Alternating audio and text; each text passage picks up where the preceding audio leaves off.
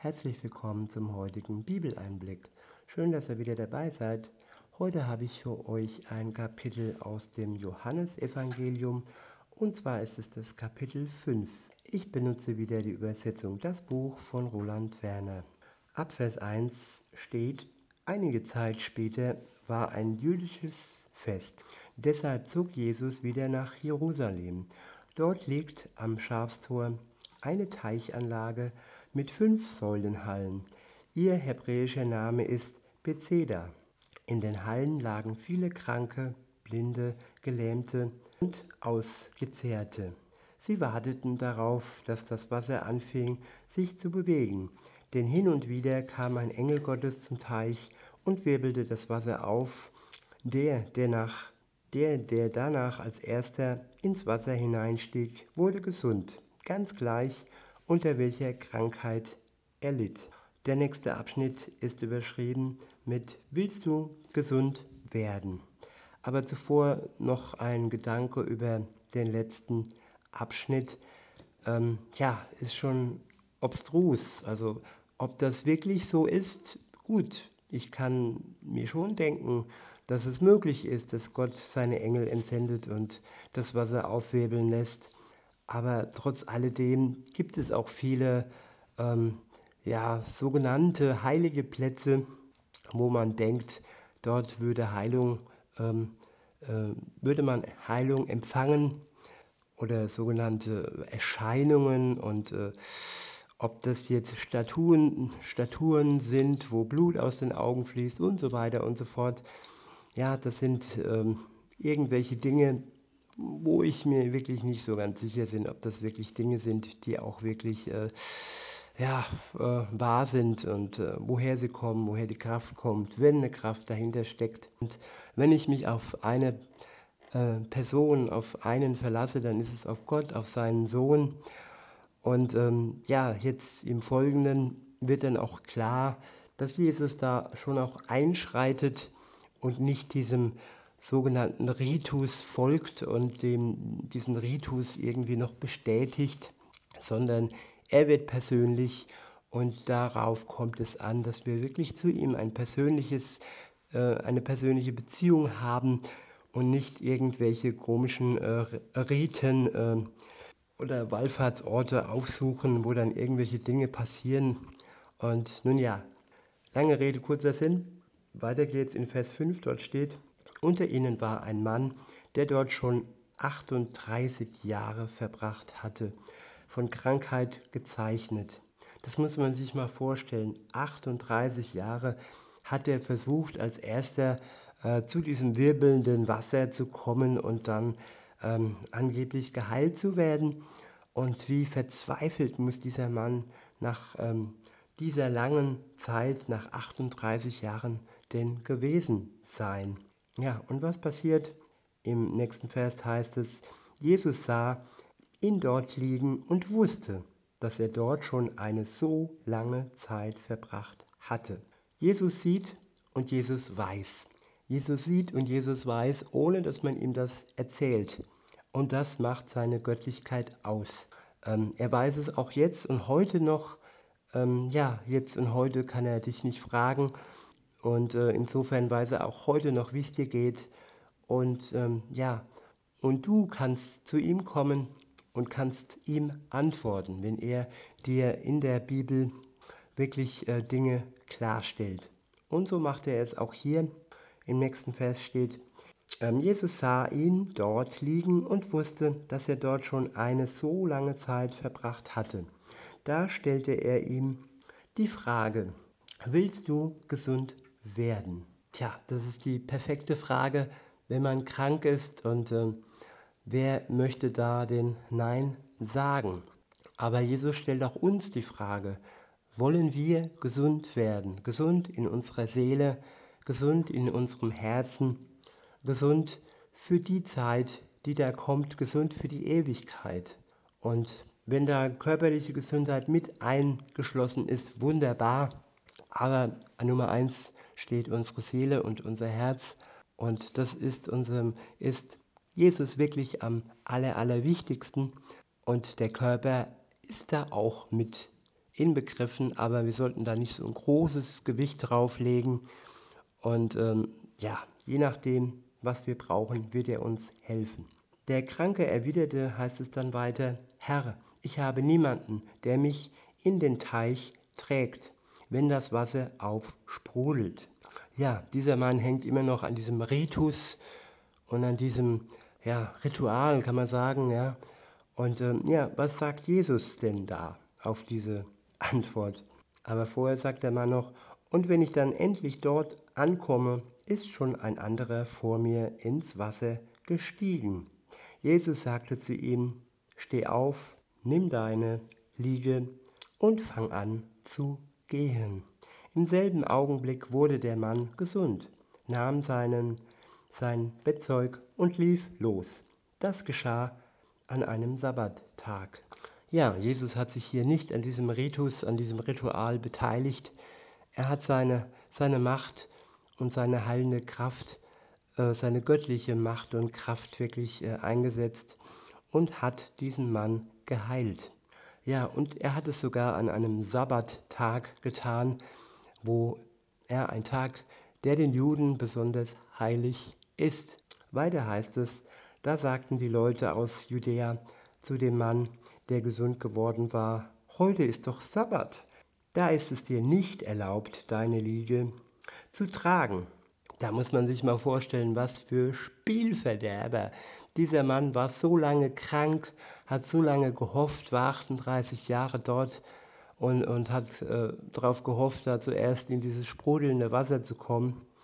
Und dann diese Leute, ja, gesetzlich, sie haben ihre Gesetze und das ist nicht herzlich und es ist nicht gönnerhaft. Und ähm, ja, aber der Mann antwortete ihnen folgendes. Aber er gab ihnen die Antwort, der Mann, der mich gesund gemacht hat, der hat mir auch gesagt, nimm deine Liege und geh los. Ja, Jesus tat dies mit Vollmacht. Und wer vollmächtig den Auftrag bekommt, nimm deine Liege und geh los, der pfeift auf all die Gesetze und Vorschriften, sage ich mal ganz platt. Und der ist auch bevollmächtigt, dies zu tun, aufzustehen und seine Liege mitzunehmen. Weiter heißt es, da fragten sie ihn, wer ist denn der Mann, der dir das gesagt hat? Doch der Geheilte wusste nicht, wer es war. Jesus nämlich, Jesus war nämlich weggegangen, weil sich dort eine große Menschenmenge angesammelt hatte. Ja, es gibt wohl auch solche Begebenheiten, dass Menschen geheilt werden und nicht mal wissen, von wem sie geheilt wurden. Sie nehmen das einfach als selbstverständlich an. Für diesen Mann war Jesus vielleicht einfach nur ein Arzt, um es mal in die heutige Zeit zu übertragen. Und dieser Mann hat das mehr oder weniger selbstverständlich angenommen, dass er geheilt wurde. Und seine Heilung hat ihm zwar körperliche Unversehrtheit zurückgebracht, aber ob er da wirklich äh, die Bindung zu Jesus dadurch auf, auf, aufgebaut hat, weiß ich nicht. Und es bleibt zu hoffen, dass er das noch nachgeholt hat, dass er nicht nur eine körperliche Heilung angestrebt hat, sondern am Ende auch eine Heilung seiner Seele und seines Herzens und wirklich eine Beziehung zu Gott eingegangen ist. Weiter heißt es in Vers 14, danach traf Jesus im Tempelgelände wieder auf den Mann. Ah, da ist die Begegnung. Weiter heißt es, er sagte zu ihm, jetzt, wo du gesund geworden bist, achte darauf, dass du nicht mehr gegen Gottes Willen lebst, denn sonst wird noch etwas viel Schlimmeres mit dir passieren. Ich wiederhole, jetzt, wo du gesund geworden bist, achte darauf, dass du nicht mehr gegen Gottes Willen lebst, denn sonst wird noch etwas viel Schlimmeres mit dir passieren. Da kann man jetzt viel hineindeuten, viel Schlimmeres passieren. Da kann man sagen, ja, er wird abermals körperlich äh, krank werden, er wird einen Unfall erleiden. Aber man kann auch sagen, er wird einsam sein, seine Seele wird leiden und ohne Gott ist das die schlimmste Krankheit überhaupt und ohne eine Beziehung mit ihm ist man sowas von eingeengt und äh, ja, man fühlt sich einfach nicht gut. Und es wird auf jeden Fall ein schlimmes Ende nehmen für diesen Mann, wenn er sich wieder so verhält wie vorher und äh, sein Leben ohne die Regeln Gottes lebt, sagen wir, oder sagen wir lieber ohne die Wegweisung Gottes lebt. Es sind ja gute Regeln, insofern sind es Wegweisungen und es sind ähm, herzliche ähm, Vorschriften, die uns gut tun und die uns auf seinem guten Weg ähm, unterwegs sein lassen. Weiter heißt es dann, da ging der Mann weg und erzählte den Anführern der Judäer, dass es Jesus war, der ihn gesund gemacht hatte. Ja, und dann hat er noch nachträglich erfahren, wer ihn denn da gesund gemacht hat. Und er hat von seiner Heilung erzählt und erzählt, dass es Jesus war. Weiter heißt es dann, deshalb fing, fingen sie an, Jesus zu verfolgen. Sie begründeten das damit, dass er diese Dinge bewusst am Sabbattag tat. Aber Jesus gab ihnen folgende Antwort. Mein Vater ist bis zu diesem Augenblick an der Arbeit und das gilt auch für mich. Ich wiederhole, mein Vater ist bis zu diesem Augenblick an der Arbeit und das gilt auch für mich. Das heißt, dass Gott keine Pause braucht, dass Gott immer am Arbeiten ist. Dieser Sabbattag und dieser geheiligte Tag ist für die Menschen, dass die Menschen zur Ruhe kommen, dass sie sich auf Gott äh, besonders konzentrieren, der Ruhetag sozusagen. Und ähm, aber Jesus ist ja der Sohn Gottes und Gott arbeitet tagtäglich und er braucht diesen Sabbattag nicht. Auch, weil, auch wenn er menschlich war, war er dennoch Gottes Sohn und hat seinen Auftrag und seinen Plan erfüllt. Weiter heißt es ab Vers 18, deshalb versuchten die Vertreter der Judäer noch mehr Jesus umzubringen. Denn er hatte nicht nur den Sabbat außer Kraft gesetzt, sondern auch noch Gott als seinen Vater bezeichnet. Damit hatte er sich selbst Gott gleichgestellt. Das war damals den Juden ein Gräuel und das ist auch heute beispielsweise den Moslems ein Gräuel, dass Jesus sich als Gottes Sohn äh, darstellt und dass er sich äh, selbst Gott gleichstellt.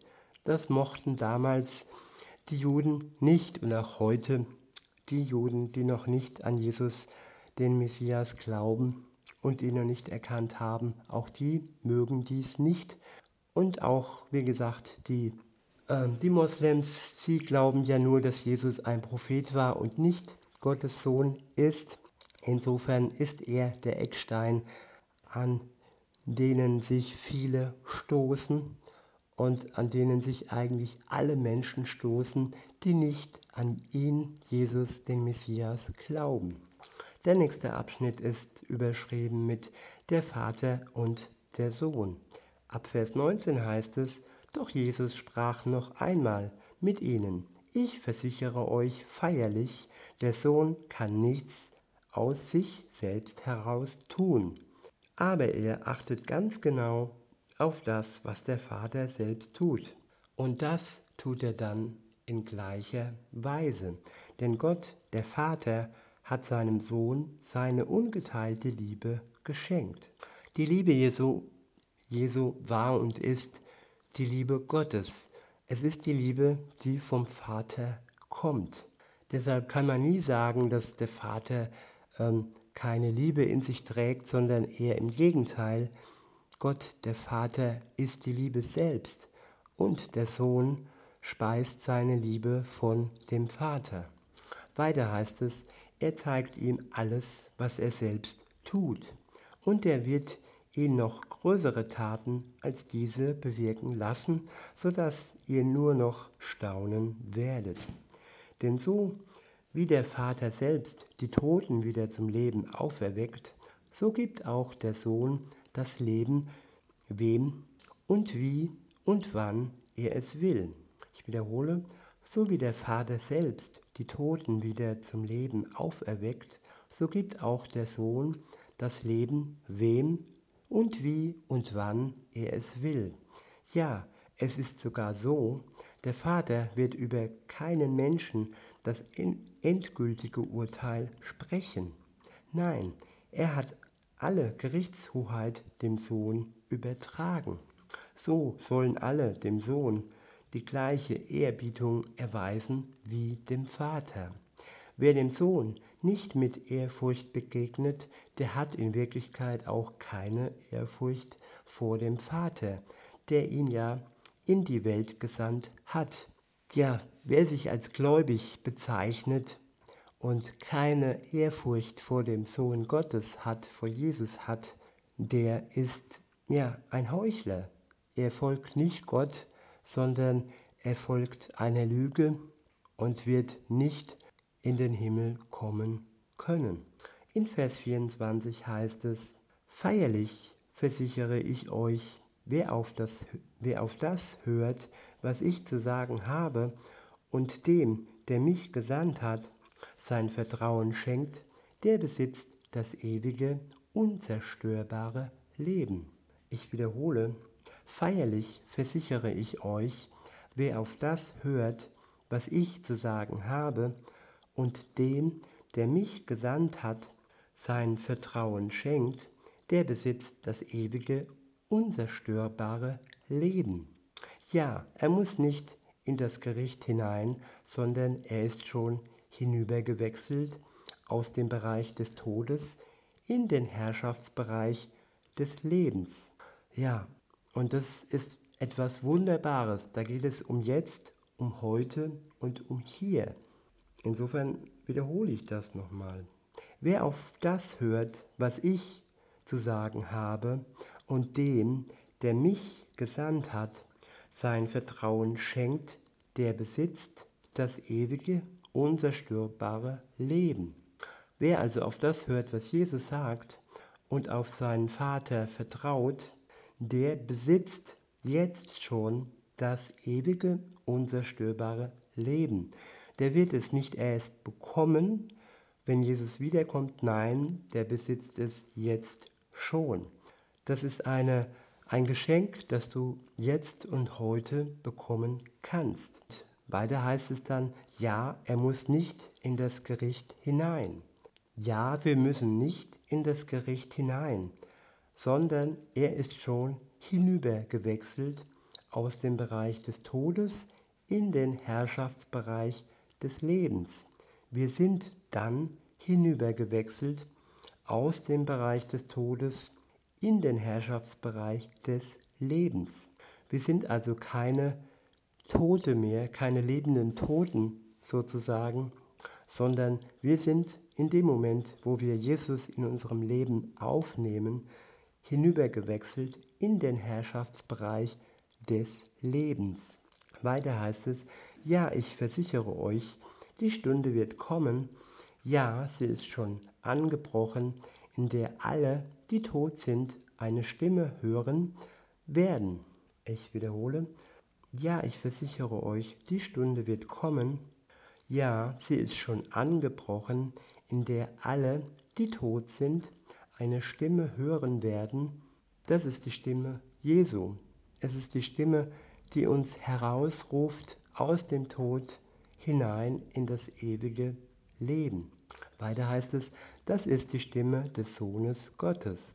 Und alle, die sie hören, werden dadurch das wahre Leben haben. Ich wiederhole, und alle, die sie hören, werden dadurch das wahre Leben haben. Gott, der Vater, trägt in sich selbst das Leben. Genauso hat er es dem dem Sohn ermöglicht, in sich selbst das Leben zu tragen. Und er hat ihn dazu bevollmächtigt, das Gericht zu halten.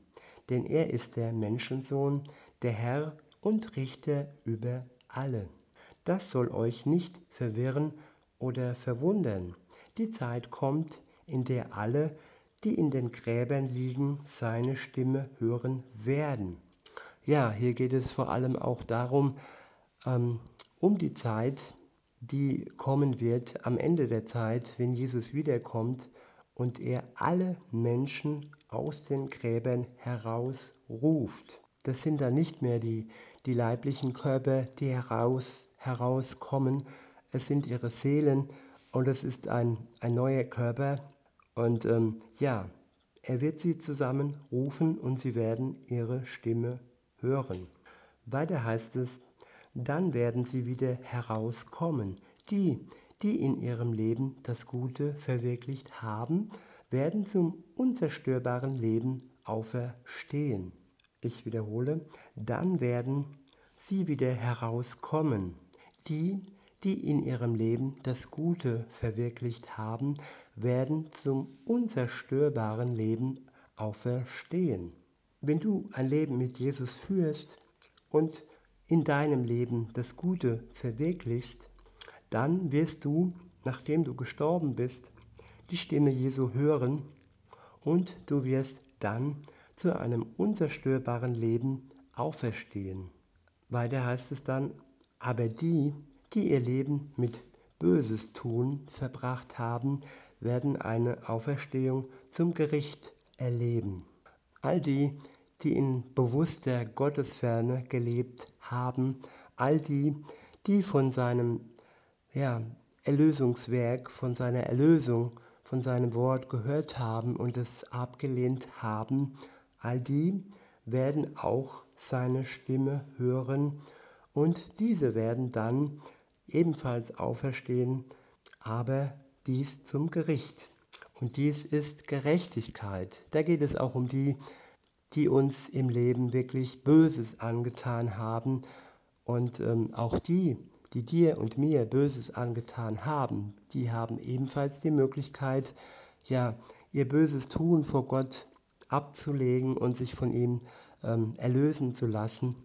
Und dann haben sie vielleicht auch oder ich denke, dann haben sie auf jeden Fall den Mut, vor dir hinzutreten und dich um Vergebung zu bitten, weil dann sind sie ja erlöst, dann haben sie die Liebe Gottes erfahren und ähm, dann bist du auch ein Stück weit leichter und hast auch du erkannt, dass die, die dich verletzt haben, durch Gott die Möglichkeit bekommen haben, ähm, Vergebung zu bekommen, aber auch dich um Vergebung zu bitten. Weiter heißt es dann, ich bin nicht in der Lage, irgendwas aus meiner eigenen Kraft heraus zu tun, sondern ich fälle meine Urteile aufgrund dessen, was ich vom Vater höre. Mein Urteil ist gerecht, denn ich versuche nicht, meinen eigenen Willen durchzusetzen, sondern den Willen von dem, der mich in die Welt gesandt hat. Würde ich mich selbst in den Mittelpunkt stellen, dann wäre das, was ich sage, nicht wahr. Eine andere, ein anderer ist es, der mich und meine Aussagen bestätigt. Ich weiß, dass das, was er über mich sagt, durch und durch wahrhaftig ist. Ihr habt ja selbst eine Abordnung zu, Johannes geschickt. Und was hat er getan? Er hat die Wahrheit öffentlich bestätigt. Doch in Wirklichkeit schütze ich mich nicht auf das, doch in Wirklichkeit stütze ich mich nicht auf das, was irgendein Mensch über mich aussagt. Ich sage dies, damit ihr erfahrt, wie Gott euch rettet. Der nächste Abschnitt ist überschrieben mit vollmächtige Taten.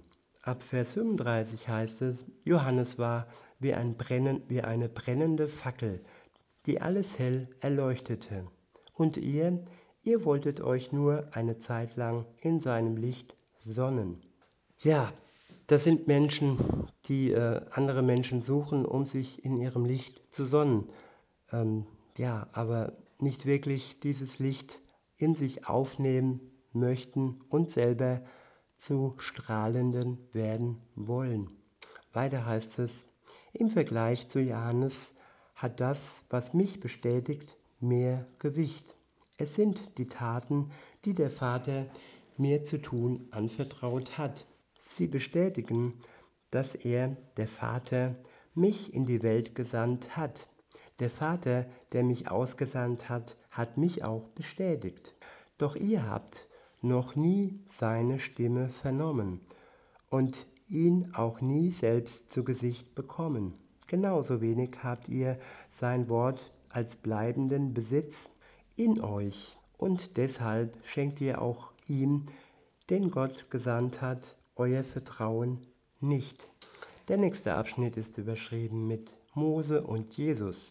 Ab Vers 39 heißt es, ihr durchforscht die heilige Schriften, denn ihr seid der Auffassung, dass sie das ewige Leben beinhalten. Ja, das stimmt. Es sind genau diese Schriften, die mich bestätigen. Und doch wollt ihr auf keinen Fall zu mir kommen, um das ewige Leben zu erhalten. Eine sehr wichtige Aussage hier von Jesus. Es gibt Menschen, die erforschen alles. Die erforschen den Koran, die erforschen äh, Buddhas Lehren, sie erforschen die Bibel. Und das ist einfach nur ein Erforschen. Es ist ein Wissen, ein Ansammeln von Wissen. Aber im Endeffekt geht es nicht darum, was eigentlich nötig ist. Es geht nicht um ja, den Schritt zum ewigen Leben, um das ewige Leben zu erhalten. Denn es heißt hier, ich wiederhole nochmal, und doch wollt ihr auf keinen Fall zu mir kommen, um das ewige Leben zu erhalten. Es ist wichtig, dass wir zu Jesus kommen, dass wir seine Hand ergreifen und dass wir von ihm das ewige Leben erhalten, nachdem er uns unsere Schuld vergeben hat und nachdem wir äh, uns unsere Schuld eingestanden haben. Das sind Schritte, die sind wichtig, um das ewige Leben zu erhalten. Weiter heißt es, von den Menschen nehme ich keine Ehre an, vielmehr weiß ich, was in eurem Inneren ist. Ich wiederhole, von den Menschen nehme ich keine Ehre an, vielmehr weiß ich, was in eurem Inneren ist. Jesus weiß, was in unserem Inneren ist. Und das ist ein wunderbares Wissen. Es ist ein Wissen, das auch entlarvt und ein Wissen, dass alle die, die gerne die Dinge, die in ihrem Inneren vorgehen, verheimlichen, verbergen, vor Jesus geht das nicht. Vor ihm können wir nichts verheimlichen und auch nichts verbergen. Denn er sagte, ich wiederhole, vielmehr weiß ich, was in eurem Inneren ist. Ihr tragt die wahre Liebe für Gott nicht in euch. Solange wir die wahre Liebe für Gott nicht in uns tragen, ist unser Leben ohne Sinn. Dann können wir auch nicht das Ziel erreichen. Weiter heißt es, ich bin im Namen und im Auftrag meines Vaters in diese Welt gekommen, aber ihr habt mich nicht willkommen geheißen. Aber wenn ein anderer in seinem Namen in seinem eigenen Namen kommt, kommen wird, dann werdet ihr ihn willkommen heißen. Ja, Jesus kam im Namen seines Vaters und viele kommen und hier ist die Rede von einem anderen und hier ist die Rede von dem Widersacher Gottes, der im Auftrag seines eigenen Namens kommt und ja, er sieht mächtig aus, aber sein Auftrag ist nicht edel, sein Auftrag ist nicht der Auftrag, der von Gott kommt. Und jeder, der ihn willkommen heißt, den Widersacher, den Gegner Gottes, der wird Gott nicht empfangen können. Deshalb ist es immer wichtig ähm, zu unterscheiden und zu durchschauen, in welchem Auftrag all die Großen und Mächtigen unterwegs sind. Ist es der Auftrag Gottes oder ist es der eigene Auftrag, der egozentrische Auftrag? Und ist es ein böses Spiel, das da läuft? Oder ist es wirklich ja, die Macht Gottes, die ihn befähigt? Weiter heißt es, wie kann es euch gelingen, Gott wirklich zu vertrauen, wenn ihr auf gegenseitige Ehre und Anerkennung aus seid? Da gibt es einen Spruch, der heißt Ehre, dem Ehre gebührt. Und ja, es gebührt eigentlich nur Gott die Ehre und uns gegenseitig Anerkennung und Ehre entgegenkommen zu lassen, ist nichts, was uns wirklich weiterbringt. Lasst uns lieber auf Gott schauen, lasst uns lieber die Anerkennung ihm zusprechen und lasst uns ihm die Ehre geben. Weiter heißt es, doch um die Anerkennung durch den einzig wahren Gott bemüht ihr euch nicht. Denkt ja nicht, dass ihr euch, dass ich euer Ankläger vor dem Vater sein werde. Denkt ja nicht, dass ich euer Ankläger vor dem Vater sein werde. Nein, ein anderer wird als euer Ankläger auftreten, nämlich Mose, der auf den ihr alle eure Hoffnung gesetzt habt. Denn ist es so, wenn ihr wirklich Mose geglaubt hättet, dann hättet ihr auch mir euer Vertrauen geschenkt. Denn das, was er in seinem Buch geschrieben hat, das hat er über mich geschrieben. Wenn ihr aber schon nicht den Worten Glauben schenkt, die Mose aufgeschrieben hat, wie werdet ihr dann dem glauben, was ich euch hier und heute sage? Ja, es ist wichtig, dass wir Gott glauben und dass wir auch das, was vor ihm geschrieben wurde im Alten Testament, auf ihn beziehen, dass all das auf ihn bezogen ist und dass dort von ihm gesprochen wird. Und in diesem Sinne wünsche ich euch noch einen schönen Tag und sag bis denne.